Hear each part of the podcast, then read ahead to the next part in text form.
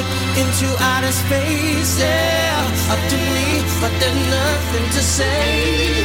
I forgot how to pray now. And if the sun falls out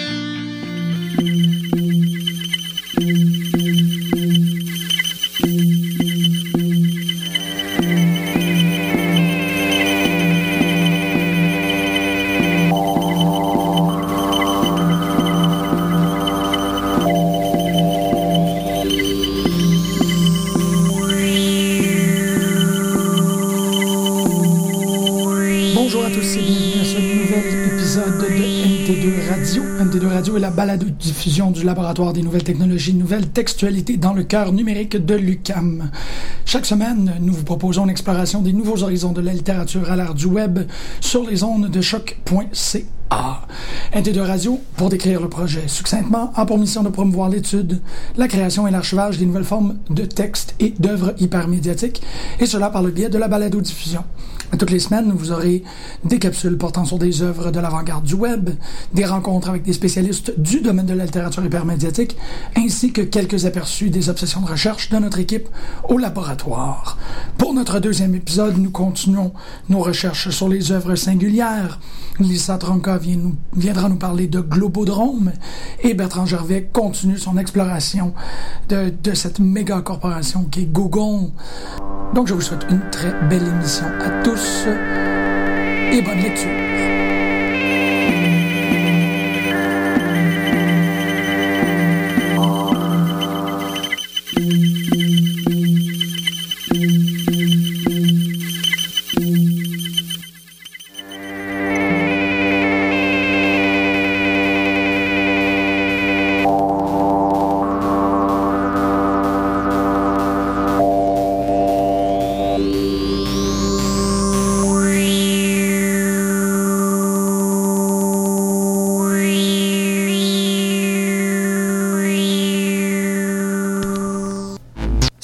Tarder, nous allons commencer immédiatement avec Lisa Tronka qui s'occupe du répertoire ici au labo.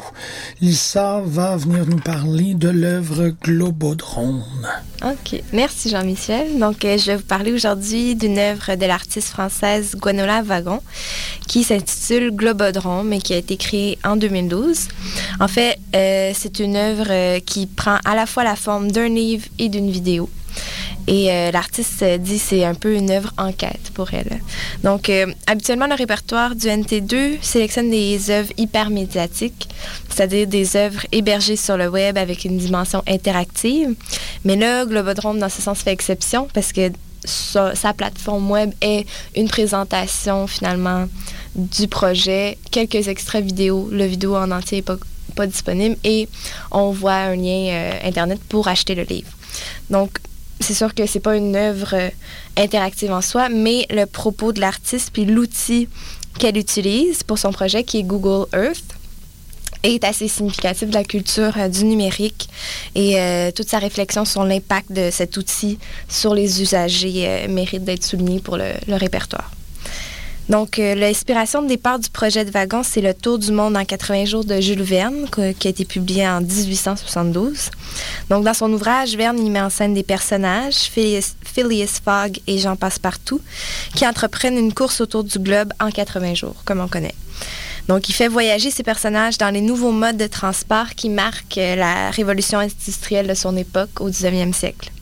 Wagon poursuit un peu dans, ce sens et suit le même itinéraire que ses personnages à l'aide des modes de transport, toutefois, de son époque à elle, qui est au 21e siècle, qu'elle utilise dans le fond Google Earth.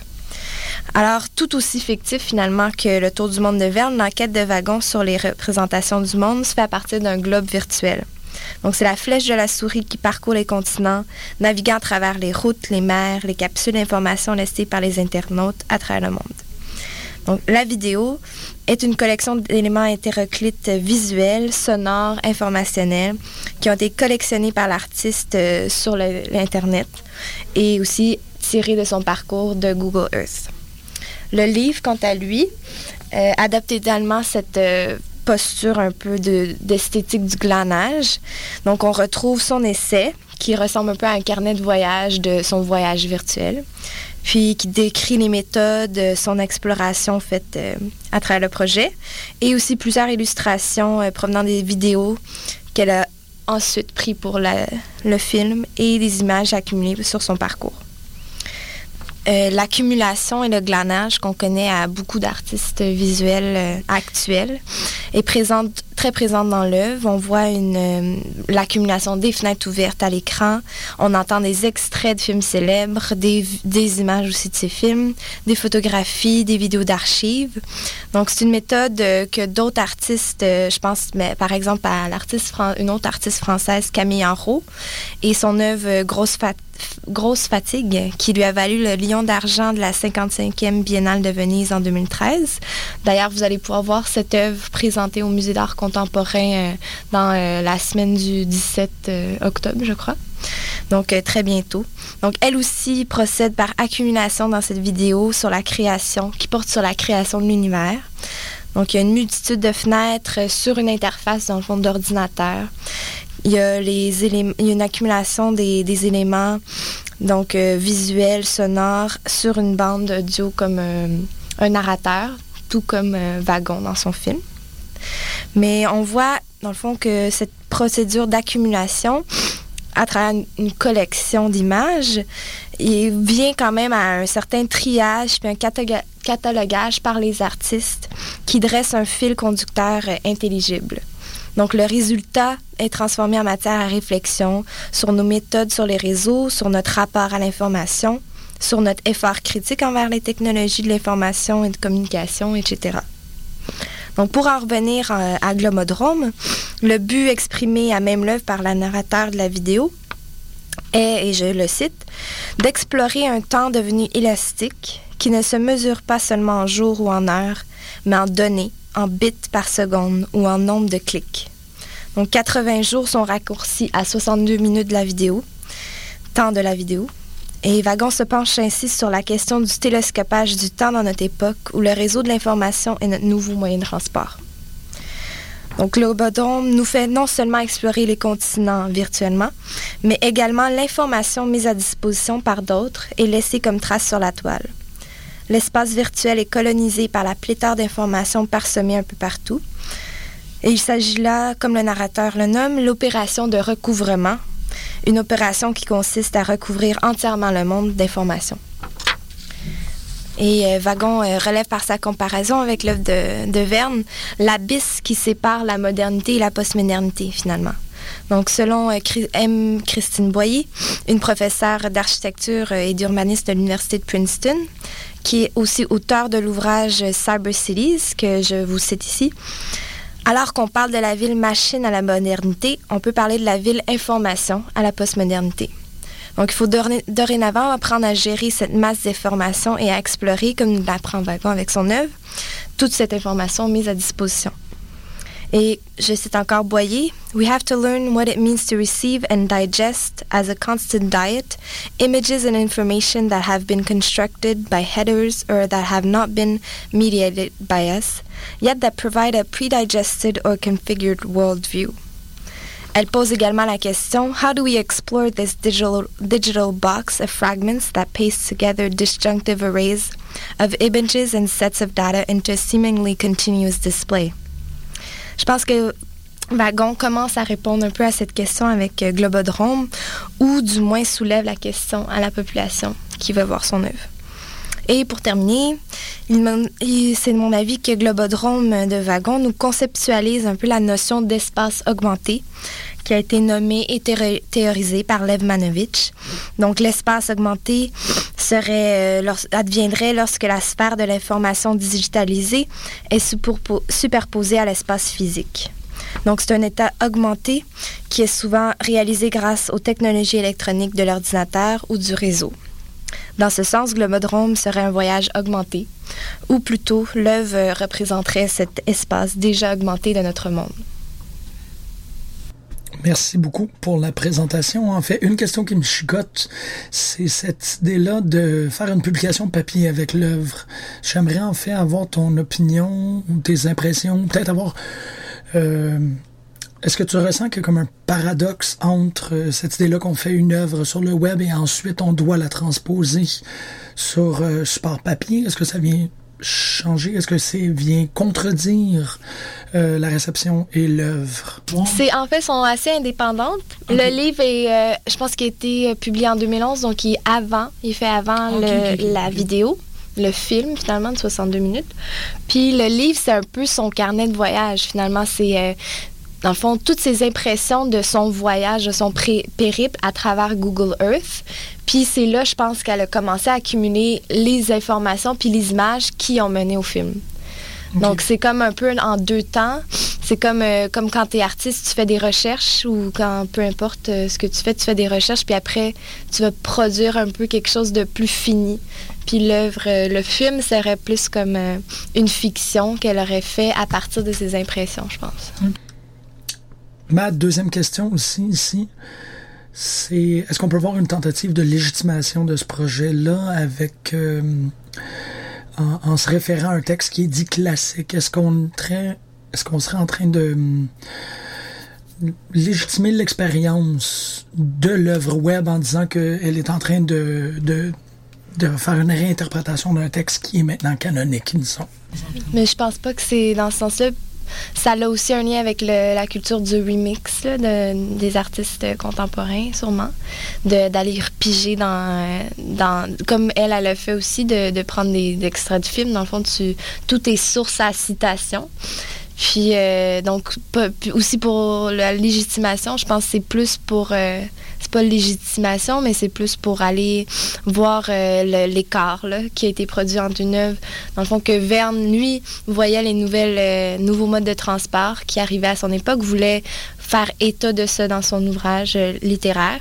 Puis dans le fond, Wagon, elle fait état de cette nouvelle technologie qui est Google Earth, puis comment ça l'affecte ses internautes du 21e siècle. Nous allons prendre une petite pause musicale pour aller écouter Ratatat, une pièce provenant de leur dernier album magnifique. On va écouter Cream on Chrome. Et à notre retour, on va euh, s'entretenir avec Bertrand Gervais qui continue à nous parler de sa recherche sur Google.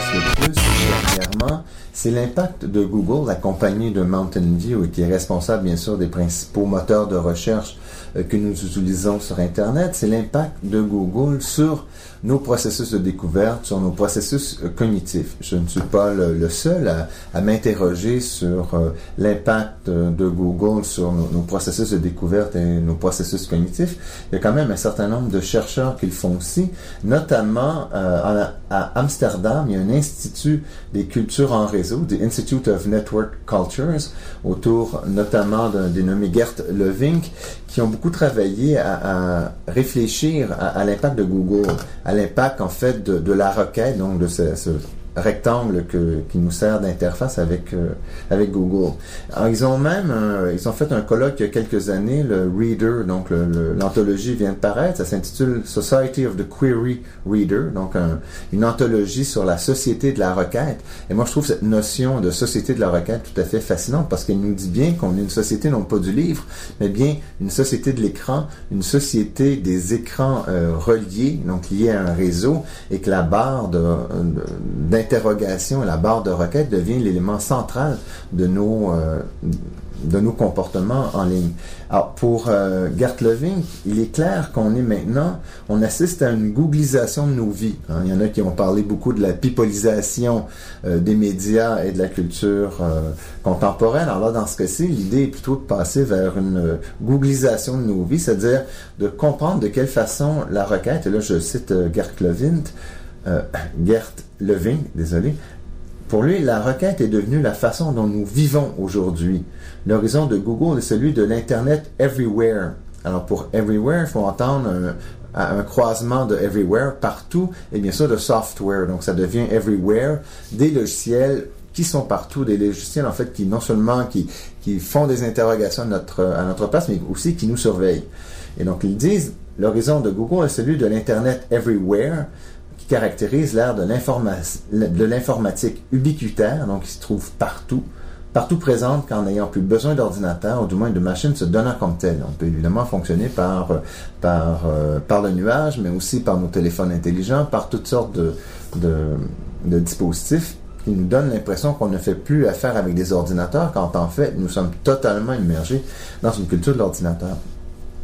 Et ce que font ces chercheurs, du moins dans, le colloque euh, euh, au cœur du, euh, du Reader sur the Society of the Query, ça a été d'analyser et d'interroger certains des aspects de Google, notamment le, le, tout le logiciel d'autocomplétion, donc de, de, remplissage automatique. Quand vous commencez à écrire un, une interrogation sur Google et Google termine votre phrase, et non seulement termine votre phrase, mais à un doigt même de lancer automatiquement la recherche de façon à ce que vous ayez les résultats d'une recherche au moment même où vous n'avez pas encore commencé à compléter la phrase de la dite requête. Ça devient inquiétant. Google, bien sûr, préfère accélérer le processus par lequel la requête donnera des résultats, mais arrive ce moment où la complétion euh, est beaucoup plus rapide que l'interrogation elle-même. Et ça nous met dans une situation assez étonnante où les processus de découverte, quand on se met à travailler avec Google, que ce soit Google, Bing ou Yahoo, donc les grands moteurs de recherche, le processus de découverte est d'une certaine façon entravé. On n'est plus dans un processus en bonne et due forme de découverte. Hein, pensez-y, vous trouvez une question, vous, voyez de quelle façon vous devez euh, trouver une méthodologie pour répondre à cette question-là. Donc vous avez un processus très complexe qui, qui se met à l'œuvre. Et là, avec Google, essentiellement, c'est pas un processus de découverte auquel on assiste, mais bien de révélation par euh, éblouissement. On est comme Jean euh, dans l'Apocalypse, c'est-à-dire on s'installe, on mange le livre, et une fois qu'on a mangé le livre, on voit apparaître euh, la fin du, monde, tel que Dieu, par le biais de l'ange, lui donne à voir. Alors nous, de la même façon, on est totalement ébloui parce que Google nous donne comme résultat, face à une interrogation qui ne prétend même pas en être une véritablement. Donc dans ce sens-là, il y a un court-circuit qui est fait des, euh, des processus d'interrogation et, des processus de découverte qui fait en sorte qu'on est dans un système où cognitivement, on, est dans l'approximation et on est dans le flou le plus complet, ce que je trouve, moi, extraordinairement dangereux. J'arrêterai pas là parce que j'ai quand même une question par rapport à ce, logiciel de saisie semi-automatique fait en sorte qu'on se retrouve aussi à avoir des, résultats qui sont indésirables. Mais non seulement qui sont indésirables, mais des fois, ils font apparaître des espèces de situations surréalistes où on a des, résultats qui, euh, qui embarquent à cause de l'autocomplétion que l'on n'aurait jamais pensé. Et, ça peut amener des drôles de glissement d'interprétation, parce que tu commences à te questionner toi-même par rapport à la recherche que tu fais, parce que tu vois que il y a potentiellement des gens qui ont fait des recherches beaucoup plus obscènes ou étranges avec la même question. Le logiciel de saisie semi-automatique de Google pose énormément de, questions. On dit, je dirais pas des problèmes parce que parfois ce, sont, peuvent être des problèmes, mais sinon c'est vraiment des questions qui sont posées. Alors comment fonctionne l'algorithme?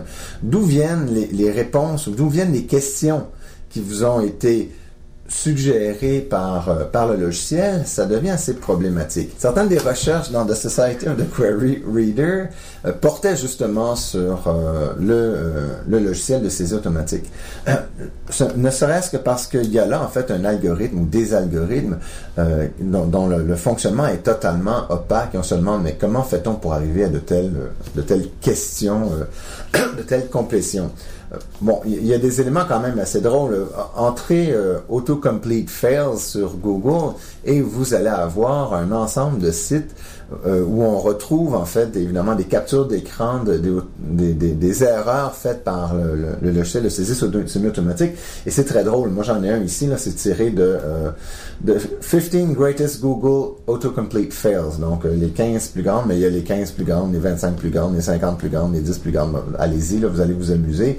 Et, c'est quand même assez délirant. Euh, I am extremely et là, il y a un T qui est mis, puis au moment où le T est mis, mais là, là, le, le, le logiciel de saisie semi-automatique continue. I am extremely terrified of Chinese people.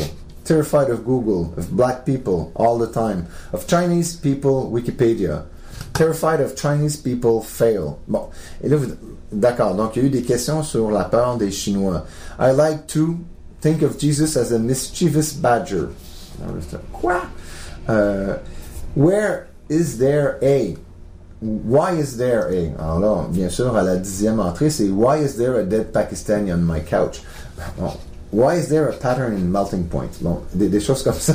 on se rend compte que, y a vraiment de, quoi euh, rire énormément. Et d'ailleurs, il y a un petit logiciel euh, que vous pouvez très facilement euh, essayer qui, qui, porte le, beau nom de euh, Google Feud, donc un peu comme dans Family Feud, l'émission de télé là où on, il faut, euh, il y a eu un sondage auprès de 100 personnes, puis voici les 10 premières ou les 8 premières réponses. Donc là, vous pouvez jouer à Google Feud, c'est-à-dire que vous allez sur le, ça, émule bien sûr la page de Google, et puis il y a quatre catégories, il y a un début de phrase, et vous essayez de deviner qu'est-ce que qu'est-ce que Google va vous avoir suggéré comme comme comme réponse, et vous pouvez facilement jouer euh, entre amis euh, à deviner.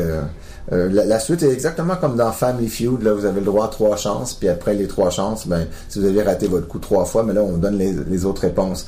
Et là, c'est évidemment tout à fait fascinant de voir, mon Dieu, mais voyons donc, qui a répondu? Qui, de quelle façon est-ce que l'algorithme fonctionne-t-il? C'est assez fascinant.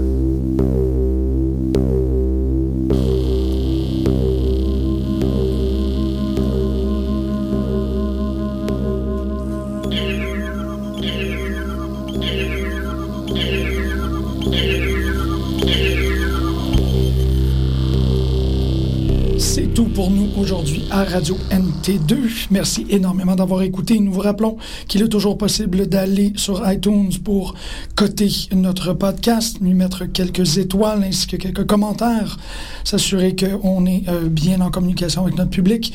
Nous sommes aussi tous rejoignables à travers le portail nt2.ucam.ca et notre groupe Facebook. D'ici la semaine prochaine, je vous souhaite tous bonne écoute et bonne lecture.